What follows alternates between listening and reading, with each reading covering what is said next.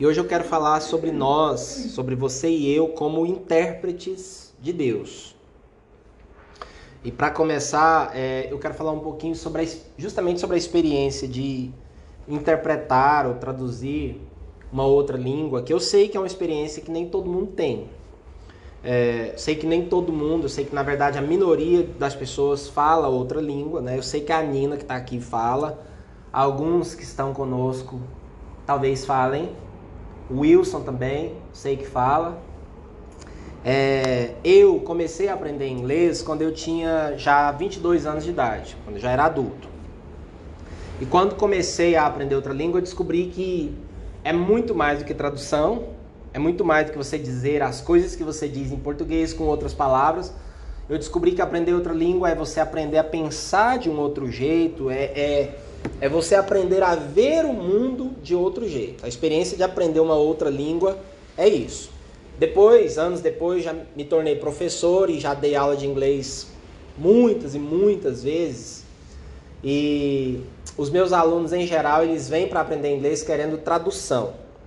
Eles querem dizer as mesmas coisas que dizem em português em inglês. Eles querem ouvir o falante de inglês dizendo algo, traduzir na cabeça deles falar: "Ah, ele ou ela está dizendo isso. É isso que os meus alunos geralmente querem. E eu estou, como professor, querendo outra coisa. Eu estou querendo ensiná-los a ver o mundo com outros olhos. Ah, por exemplo, para você entender o que eu estou falando, essa coisa de ver o mundo com outros olhos é mais do que tradução. Você pensa, por exemplo, na famosa questão de quantas vidas tem um gato.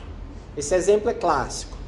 Para nós aqui no Brasil, um gato tem sete vidas. Mas se você conversar com uma pessoa, é, um, um, morador dos Estados Unidos, e perguntar quantas vidas tem um gato, ele vai te dizer que tem nove. Não é que os gatos de lá são mais ricos ou mais felizes do que os nossos, mas é, é porque a cultura deles, na cultura deles, um gato tem nove vidas e pronto. Hum, é diferente, é uma outra maneira de ver o mundo. Se você disser lá numa situação normal de conversação, se você disser que um gato tem sete vidas, eles vão te perguntar o que aconteceu com as outras duas. O gato já gastou as outras duas, porque para eles um gato tem nove vidas. Um outro exemplo, em português, nós temos uma idade. Então você diz, ah, eu tenho 30 anos de idade. Ah, uma pessoa, um falante de inglês, ele não tem uma idade, ele é a idade. Então, se você traduz literalmente a frase é, de uma pessoa dizendo quantos anos ela tem de idade, ela vai dizer que ela é a idade. Então é diferente. E a gente, a gente apanha nessas coisas, e aí os, os aprendizes, os alunos apanham porque eles aprendem o verbo ter em inglês, então logo eles aprendem números. Então quando você pergunta a idade de um iniciante no inglês, ele solta que ele, ele diz assim: I have 15 years old. Ele diz: Eu tenho 15 anos de idade. O que em inglês não se diz. Ele está pensando em português, ele está dizendo em inglês, nas palavras do inglês, algo que ele diz em português. E ele está cometendo o erro de fazer tradução, mas sem falar do jeito que se diz na outra língua. E aí tem infinitos outros exemplos no inglês, que é a minha língua, que é a outra língua que eu conheço, mas em qualquer outra língua. É, eu estudei na faculdade que os esquimós, o, aquele pessoal que, que vive lá na, nas regiões geladas, eles têm dezenas de palavras para falar de neve. Palavras que expressam as diferentes texturas, diferentes tipos de neve.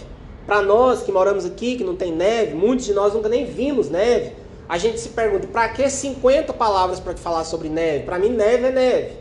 Você nem, nunca nem, nem viu neve, mas quem mora num lugar gelado, onde tem neve toda hora, você percebe os diferentes tipos, intensidades, cores de neve. Então você precisa de palavras para expressar isso. Eu já li que os apaches, eles não têm a expressão você tem que. Porque na cultura deles não existe essa coisa de dizer para o outro uma obrigação que o outro tem que fazer. Então não existe essa expressão que nós usamos o tempo todo. Você tem que fazer algo. Um último exemplo que eu quero te dar é meu, pessoal. Eu fui quando eu tinha 15 anos de idade, ou quando eu era 15 anos de idade, já não sou mais. Eu estive, eu visitei uma tribo de índios aqui do Brasil, no Mato Grosso, os parecis. E lá eu aprendi uma coisa muito interessante. Um dia conversando com alguns deles lá, é, eu descobri que eles só têm números para contar até 5. Inclusive eu me lembro das palavras, como contar até 5, aprendi. Eles só contam até 5. Aí você se pergunta, mas como? Por que, que eles não sabem contar até 10, 20, 30? Nós contamos até bilhão, trilhão. É porque eles não precisam. Eles vivem lá no meio da selva, eles, eles não têm a preocupação que nós temos com esses números que nós nem entendemos. Eles não têm essa preocupação com dinheiro, com, com coisas virtuais. O que, que, tem? O que, que tem a Edna? Eles só contam até 5, Edna. Porque não tem dinheiro, não tem ações, não tem bolsa do mercado. Não tem. Só tem o que. Você vai contar mais de 5 para quê? Aí eu perguntei, falei, e se um dia você estiver pescando, por exemplo, aí você pesca um peixe, dois peixes, três peixes, quatro peixes, cinco peixes. Caso você esteja curioso, Ratitã, Rinhamã, Halamã, Zalaquaquã e Zalaquaquarê. É assim que se conta até 5 em Pareci. Pelo menos é como eu me lembro. E e se você pegar mais do que Zalaquaquarê peixes, mais de 5, aí eles disseram que tem duas alternativas. Ou você começa de novo, ou então é muitos. Qualquer coisa naquela cultura, mais do que cinco, mais do que cinco peixes, mais do que cinco frutas que você pegou, mais do que cinco qualquer outra coisa é muito. Não é uma cultura como a nossa. Isso é muito interessante, pelo menos para mim que amo estudar línguas, isso é muito interessante, né? Eu estava lá um dia, eles pegaram um dos, dos índios, matou uma ema. E foi um evento, foi uma festa, a tribo inteira se ajuntou para para abrirem a ema, para limpar a ema, para comer a ema. Foi uma grande alegria. E eu fiquei pensando naquele momento, imagina se o cara pesca, pescasse, não, matasse duas, ou três, ou quatro, ou cinco emas. Aí eu entendi que naquele contexto, realmente, mais de cinco emas é muito. Ia se perder, inclusive. Então eles nem fariam isso. Bom, aprender uma segunda língua, gente, faz de você um bebê outra vez. É por isso que muita gente não tem paciência para estudar outra língua, começa e para. Quase todo mundo que eu conheço aqui na nossa cidade, no Brasil, já pelo menos começou uma vez a aprender uma língua e não foi em frente. Quase todo mundo. É, por quê? Porque não é fácil. A experiência de você ter que aprender a falar tudo de novo. Uma vez eu eu uma vez tive muita dificuldade para tentar ensinar uma aluna a falar a palavra hambúrguer. E aí dá até cena de filme, que tem uma cena de um filme engraçadíssima de alguém tentando ensinar outra pessoa a falar hambúrguer. E eu tentei ensinar essa minha aluna e foi impossível. Né? Então pode ser muito frustrante, é por isso que tantos desistem. Não é fácil. No meu caso, posso dizer que vale a pena aprender uma outra língua. Abriu literalmente outro mundo para mim, mudou minha vida. Mas por que, que eu estou falando disso hoje aqui? Porque voltando à minha história, assim que eu adquiri alguma fluência no inglês, eu tive a oportunidade de começar a traduzir pregadores, interpretar no caso. Nunca mais parei, faço isso até hoje, amo fazer isso. E eu descobri que isso é uma coisa que é uma grande responsabilidade. Porque quando você está interpretando alguém de uma outra língua, você está interpretando alguém que fala uma língua que o público não conhece, você se torna uma pessoa da mais alta confiança. As pessoas acreditam que você está falando o que ele está falando, que você está falando a verdade, que você está transmitindo a mensagem. Você se torna uma ponte entre o falante e os ouvintes, entre o pregador e o povo.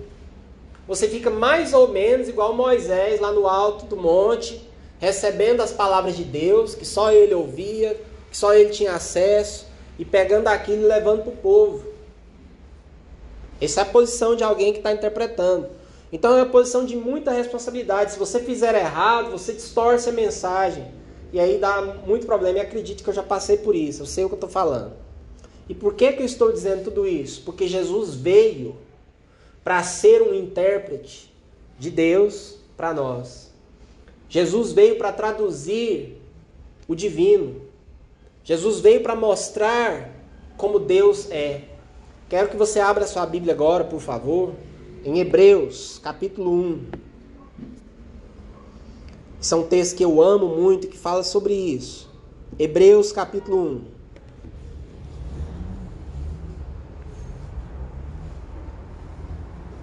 Amém? Abra sua Bíblia aí.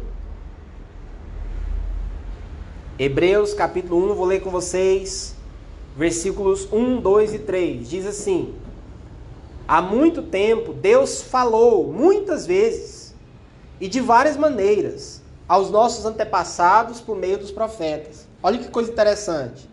Esse escritor escrevendo para judeus está dizendo: olha, o nosso Deus já falou muitas vezes e de muitas maneiras com os nossos antepassados, falou pelos profetas, falou com Moisés, usou tábua, usou profeta, usou todo tipo de profeta com todo tipo de situação. E aí, versículo 2: Mas nestes últimos dias falou-nos por meio do Filho é por isso que João começa o evangelho chamando Jesus de o Verbo, a palavra. Aqui diz que Deus usa Jesus para falar por meio dele. Jesus se torna a mensagem. Jesus se torna a interpretação de Deus. Você quer... E Jesus chega a dizer para os discípulos dele, né, lá em João 14, ele fala assim: olha, vocês querem ver o Pai? Vocês estão olhando para mim. Quem me vê, vê o Pai. Eu sou a interpretação, eu sou a tradução de Deus. Se você quer saber como Deus é, olhe para o Filho. Olha o que continua dizendo. Nestes últimos dias falou-nos por meio do Filho, a quem constituiu herdeiro de todas as coisas, e por meio de quem fez o universo. O Filho é o resplendor da glória de Deus e a expressão exata do seu ser, sustentando todas as coisas por sua palavra poderosa. Parar por aqui. O Filho é a expressão exata do ser de Deus. Então você quer conhecer a Deus, o Deus Todo-Poderoso, o Deus intraduzível, o Deus que não pode ser plenamente conhecido, conheça Jesus. Olhe para Jesus, que você está vendo alguém que interpreta Deus como ele é. Então, Jesus vem e ele que criou todas as línguas, ele aprende uma língua humana, ele se torna homem e ele começa a falar e a mostrar Deus como ninguém nunca tinha feito antes. Nenhum profeta, amados, amadas, conseguiu falar de Deus como Jesus. Jesus chega falando de Deus como meu pai, meu papai, meu paizinho. Jesus demonstra uma intimidade com Deus de alguém que de fato estava com Deus. Como diz João, ele era Deus, ele estava com Deus. Ele fala de um Deus com quem ele estava antes e para quem ele iria voltar.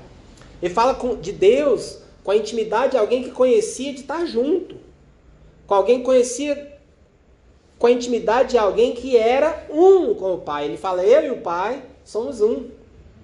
Então, se vocês me ouvem, vocês estão ouvindo o Pai. Eu só falo o que o Pai fala, eu só faço o que o Pai me manda fazer. Eu e ele somos um. Então Jesus se torna Emanuel, o nome dele, Deus conosco. E aí ele se torna também um de nós para fazer essa ponte, para interpretar Deus para nós e depois, mais para frente, nós vamos descobrir, Hebreus fala sobre isso, para nos interpretar para o Pai. Ele volta para o Pai, Hebreus vai dizer que ele se torna o sacerdote perfeito, aquele que viveu como um de nós, que sabe o que é ser homem, ser gente, ser como nós somos, sofrer, perder, todas as dores que nós sentimos, Jesus sentiu. Todas. Toda a gama de emoções humanas toda a gama da, da alegria, da beleza de ser humano e da tristeza, do, do, da agonia de ser gente, da condição humana, até a morte. E Paulo vai dizer, morte de cruz, a pior morte possível. Morrer sozinho, morrer abandonado, morrer traído. Jesus experimentou tudo isso e hoje ele consegue interpretar a mim e a você diante do Pai. Então ele se torna um intérprete perfeito. Jesus pode dizer para mim para você, em qualquer situação que você passar, ele consegue dizer: Eu também. Eu sei o que é isso. Eu tenho um exemplo visceral, um exemplo assim, que não tem como ser mais profundo do que esse, de alguém que viveu para interpretar outra pessoa, que é a minha mãe. A minha mãe, vocês sabem, eu creio que todos sabem, que ela cuidou de uma irmã deficiente mental e física, desde que ela nasceu até quando ela morreu, dois anos atrás. A minha tia morreu com 68 anos. Ela não falava, não andava e tinha a mentalidade de um bebê. Minha mãe cuidou dela do momento que ela nasceu até ela morrer. E ninguém entendia o que minha tia tentava falar, só minha mãe.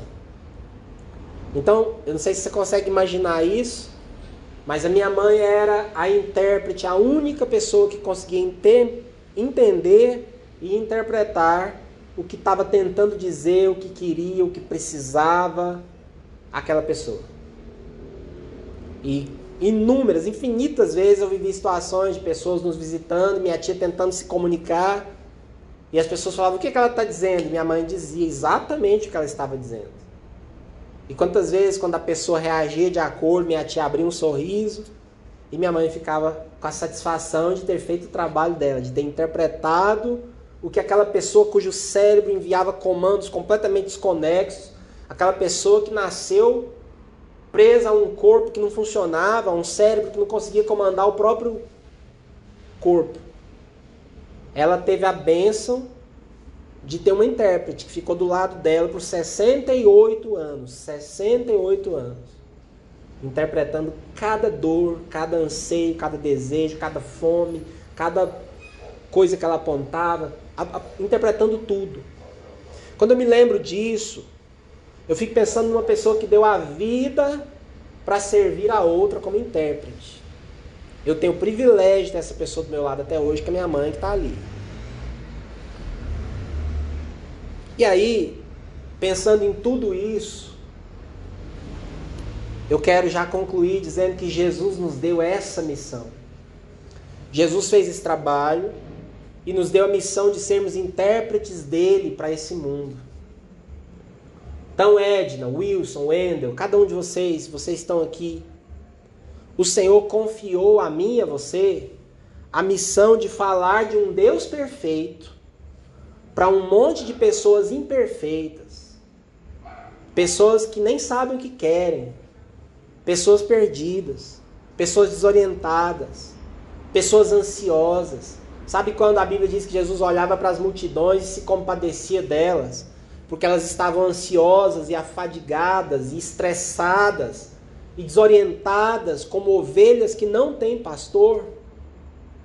É disso que a gente está falando de olhar para o mundo com esse olhar, de ver as pessoas como ovelhas que estão desorientadas, que não sabem o que querem, que estão com fome, que estão com sede, que estão perdidas, que estão buscando tanta coisa, se entupindo de tanta coisa. E nós somos as pessoas que sabem o que elas precisam.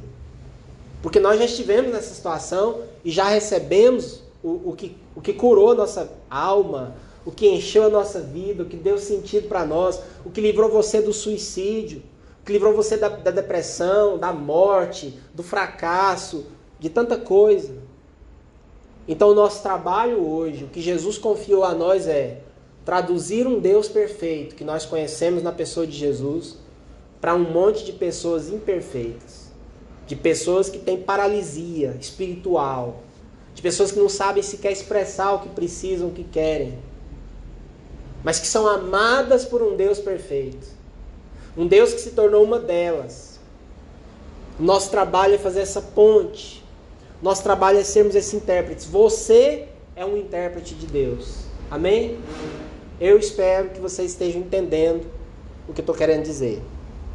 E aí eu pergunto: que tipo de trabalho que nós estamos fazendo? Que tipo de intérpretes estamos sendo? Bons intérpretes? Ou aquele intérprete que que eu que voltando para a questão da tradução de línguas, né, muitas vezes já havia um intérprete destruir uma mensagem, estragar tudo, fazer uma tradução que as pessoas ficam assim: Oi, o que está acontecendo? Um intérprete que não tem noção do que está fazendo. Ou aquele intérprete que cola no mensageiro, que expressa cada nuance, que expressa tudo, que as pessoas falam: Uau! eu estou entendendo. E que faz as duas, as duas vias. Como podemos ser bons intérpretes de Deus, pessoal? Como pessoas como eu e vocês que estão aí em casa, que estão aqui hoje, como é que nós podemos traduzir o amor de Deus para as pessoas? Como traduzir o coração de Deus para as pessoas? Como levar as pessoas para Deus e trazer Deus para as pessoas? Eu acredito, e é o que eu quero dizer aqui hoje, que a chave para isso é o amor. Porque a linguagem de Deus é o amor. Deus é amor. Deus ama as pessoas. Deus amou o mundo. Por isso ele deu Jesus. As pessoas querem ser amadas e Deus é amor. Então nós temos que conseguir fazer essa conexão. A linguagem que temos que aprender a falar é a linguagem do amor de Deus. Eu suponho que cada um de vocês, que eu e vocês amamos a Deus. Em alguma medida nós temos nosso amor responde ao amor de Deus. Mas a grande questão é: será que nós amamos as pessoas como Deus as ama e estamos aqui dizendo, Deus pode me usar como intérprete? Então eu quero te falar rapidinho de algumas coisas que, em termos práticos, nós precisamos fazer para sermos tradutores, intérpretes desse amor. Primeira coisa é que o amor ele escuta. E isso é um pouco contraintuitivo porque as pessoas adoram falar. A igreja adora falar. Nós achamos que estamos sendo eficazes no nosso trabalho quando estamos falando. Mas, na verdade, se você perguntar para as pessoas e sair fazendo uma pesquisa, as pessoas estão muito mais interessadas em alguém que as escute do que em mais alguém que venha falar para elas. Elas estão mais interessadas e elas precisam mais de serem ouvidas do que alguém para falar. Claro que há o momento de falar. Claro que precisamos falar. Mas nós precisamos aprender a escutar. Eu estou falando de escutar as necessidades os anseios das pessoas. Porque uma das queixas mais comuns das pessoas hoje em dia é que ninguém as ouve. As pessoas pagam fortunas para profissionais para ir lá e falar, falar, falar, falar e o profissional ouvi-la. Uma das queixas mais comuns de gente casado é que o cônjuge não escuta. Essa é uma queixa comum de pessoas casadas. Meu marido não me escuta. Minha mulher não me escuta. Pessoas que passam anos tentando falar, tentando se expressar, arriscando que o outro seja a única pessoa do planeta que eu posso falar tudo. Mas eu vou descobrindo vez após vez após vez que eu não posso, na verdade que o outro não tem tempo para mim, que o outro não me escuta, que o outro tira conclusões, que o outro me corta, que o outro me julga. Aí eu paro de falar. Esse é um problema da humanidade. E aí Jesus ouvia as pessoas o tempo todo. Uma das histórias dos evangelhos que eu mais amo, entendo, parênteses, é difícil escutar o outro. Eu preciso dizer isso porque eu sou casado e eu tenho dificuldade de ouvir minha esposa. Eu sou um dos que falham nisso fica registrado aqui para a humanidade. Que eu não estou apontando dedos, eu estou dizendo de um problema. É difícil ouvir o outro. Só que Jesus fazia isso. Eu penso na história de Jesus quando encontrou aquela mulher samaritana. Jesus ouviu aquela mulher. A gente foca no que Jesus falou, mas Jesus olhou para ela e Jesus fez algo que ninguém nunca tinha feito. Jesus a ouviu, Jesus ouviu as perguntas dela. Jesus ouviu o que ela estava falando, Jesus prestou atenção suficiente para ouvir o que ela estava evitando falar. E Jesus ouviu tanto que ele conseguiu ouvir o que ela realmente queria falar. Porque todo mundo que fala com a gente fala o que está falando, evita falar algumas coisas. E lá no fundo, por baixo de tudo, Existe algo que a pessoa está realmente querendo falar, mas não fala. E Jesus ouvia isso. Então em João 4, Jesus mostrou para nós o que é evangelismo. Primeiro você escuta.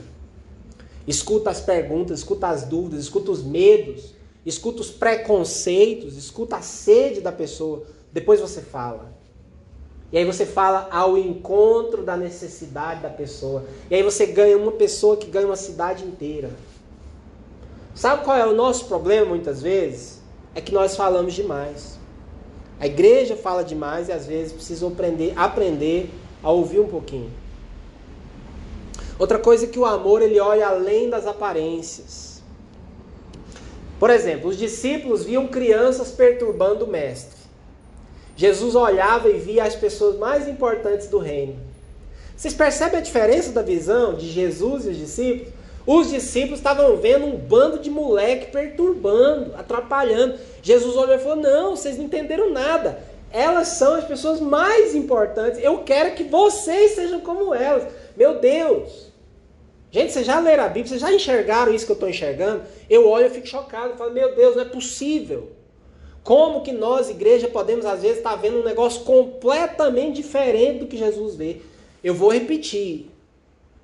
Os discípulos estão vendo o povo mais chato, o povo que eles não querem por perto, eles estão tentando fazer um cordão de isolamento, eles estão, se possível, levantar uma placa, proibido criança. Criança é barulhento, criança quer pegar, abraçar, criança atrapalha. Não, não, não perturbem o mestre.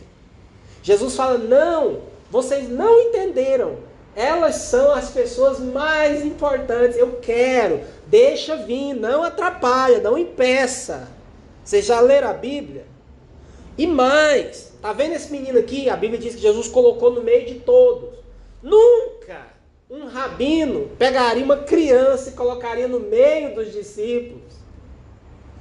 Jesus pega uma criança que há um minuto seus discípulos estavam enxotando Jesus pega, põe no meio e fala: Vocês estão vendo essa criança aqui? Eu quero que você, é, olha para a câmera, você, e você, e você, e você, cada um de vocês, eu quero que vocês se tornem como ela, porque senão vocês não vão entrar no reino.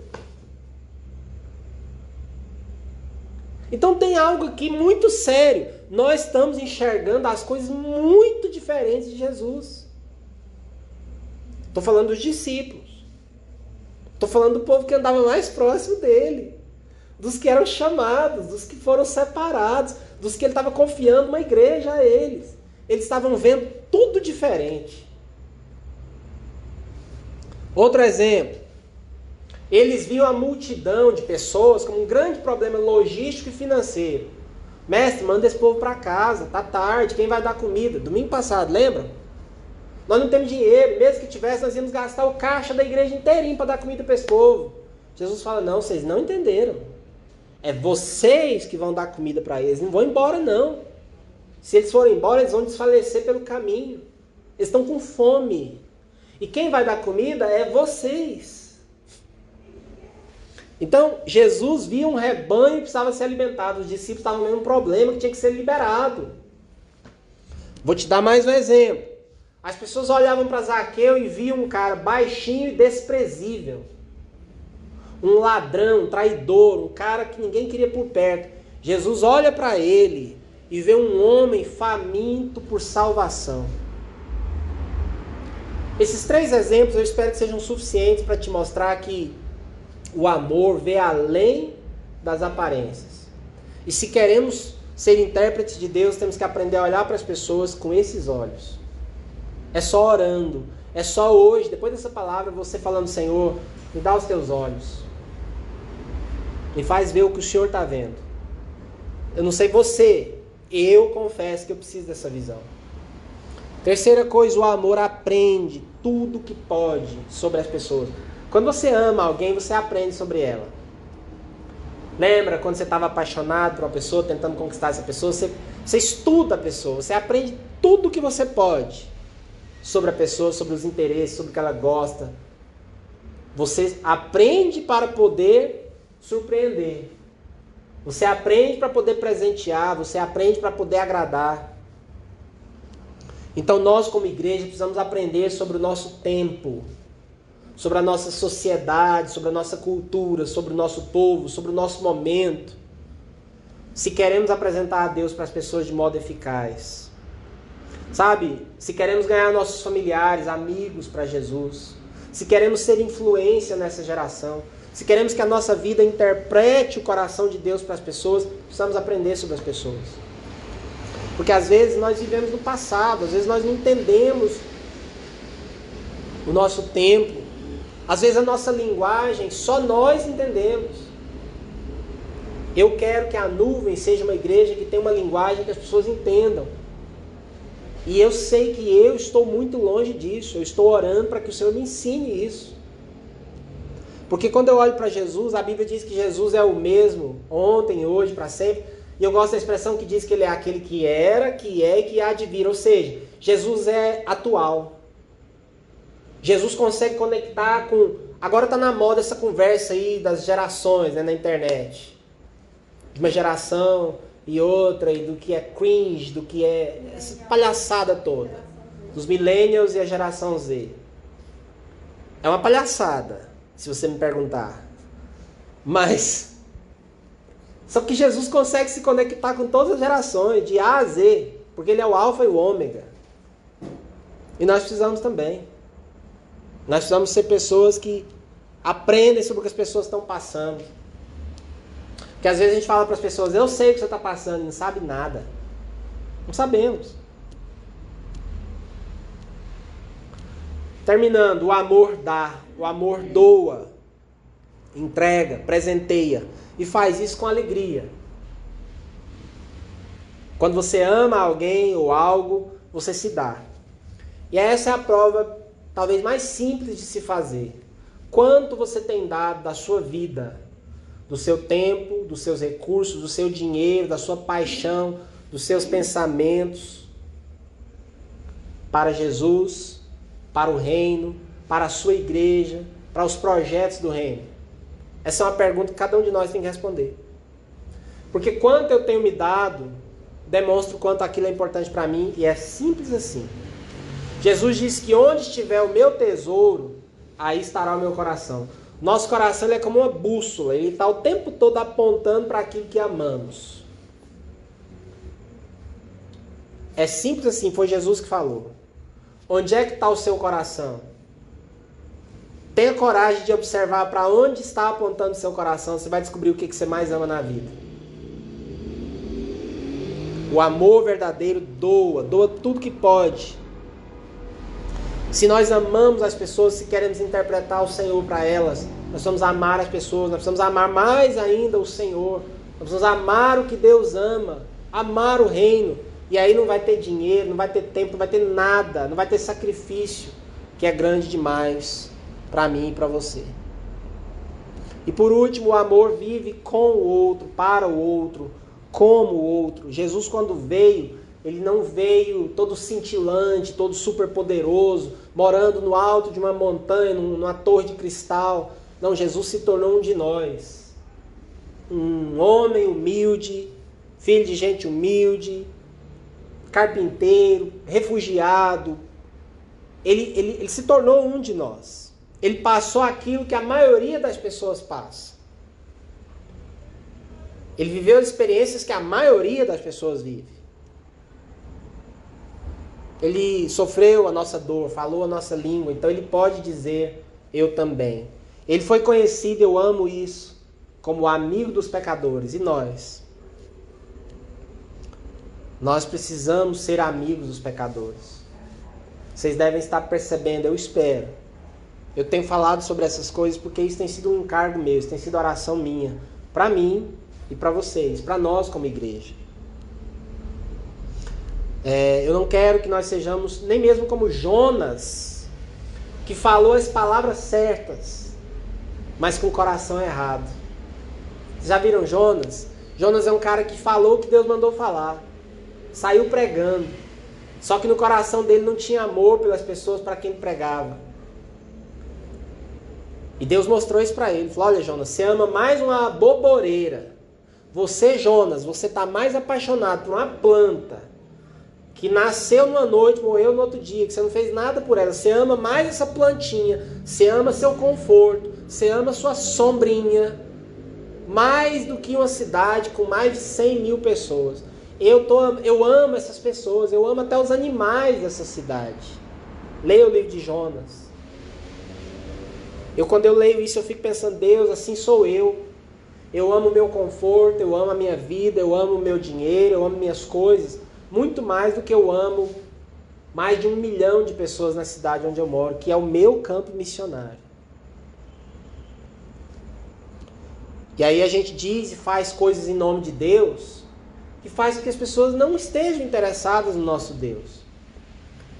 E quando interpretamos errado, às vezes a gente fala coisas em nome de Deus que Deus olha lá de cima e fala: Peraí, eu não falei isso. Não foi isso que eu disse. Você está falando, mas não fui eu. E qual é o problema de Deus? É que nós somos os intérpretes dele. Então, quando a gente fala, as pessoas ouvem e elas entendem que o nosso Deus é assim.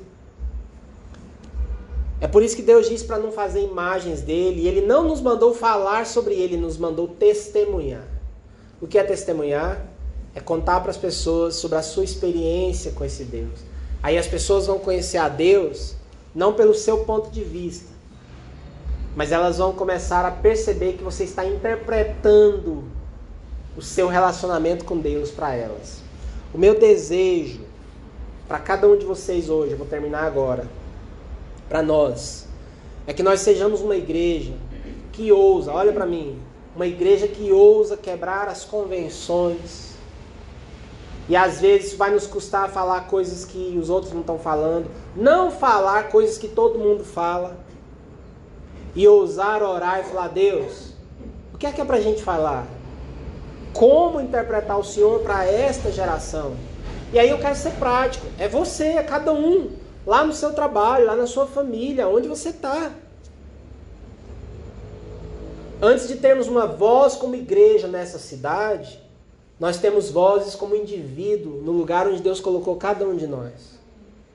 Antes que a voz da nuvem seja alta o suficiente para ser ouvida em Goiânia ou em qualquer lugar, a sua voz já está sendo ouvida como intérprete de Deus. E a minha oração por vocês, por cada um de nós, é que nós entendamos que não é sobre a roupa que a gente veste, a música que a gente canta, o prédio que a gente não tem, mas é sobre o coração que a gente interpreta. É sobre interpretar o coração de Deus para as pessoas. É sobre orar e falar com Deus sobre as pessoas e aí receber o que Deus tem no coração dele e derramar sobre as pessoas. É sobre entender que Deus é amor e se queremos interpretar Deus, a gente precisa amar também. A minha oração é que esse amor te constrange. A minha oração é que você seja impactado por essa verdade. A minha oração é que você reveja seu cristianismo todo. Porque você pode estar olhando para algo que você fala assim: isso é um problema, isso aqui está atrapalhando. Jesus fala: não, é isso aqui que eu quero. A gente pode ser igual os discípulos que tá olhando para as crianças e falando: Meu Deus, que monte de menino que está atrapalhando. E Jesus fala: Não, são as pessoas que eu mais quero. A gente pode estar tá vendo tudo errado. Que Deus nos dê o coração dele, um coração que ama, que ama, que ama as pessoas. Que ama a Deus, que fala: Deus, que o, que o tesouro do meu coração seja o Senhor. Não deixa meu coração apontar para outra coisa, não. É muito triste quando você pensa que onde estiver o seu tesouro está o seu coração. Meu coração está em coisas, em lugares, em sei lá em quê. Deus, que o meu coração esteja na única coisa que é eterna, que é imortal, que é o Senhor Jesus. E na única coisa que eu posso levar para o céu, pessoas. Que o Senhor nos faça amar que nosso coração se encha da linguagem de Deus. Deus fala a linguagem do amor. Em nome de Jesus. Amém?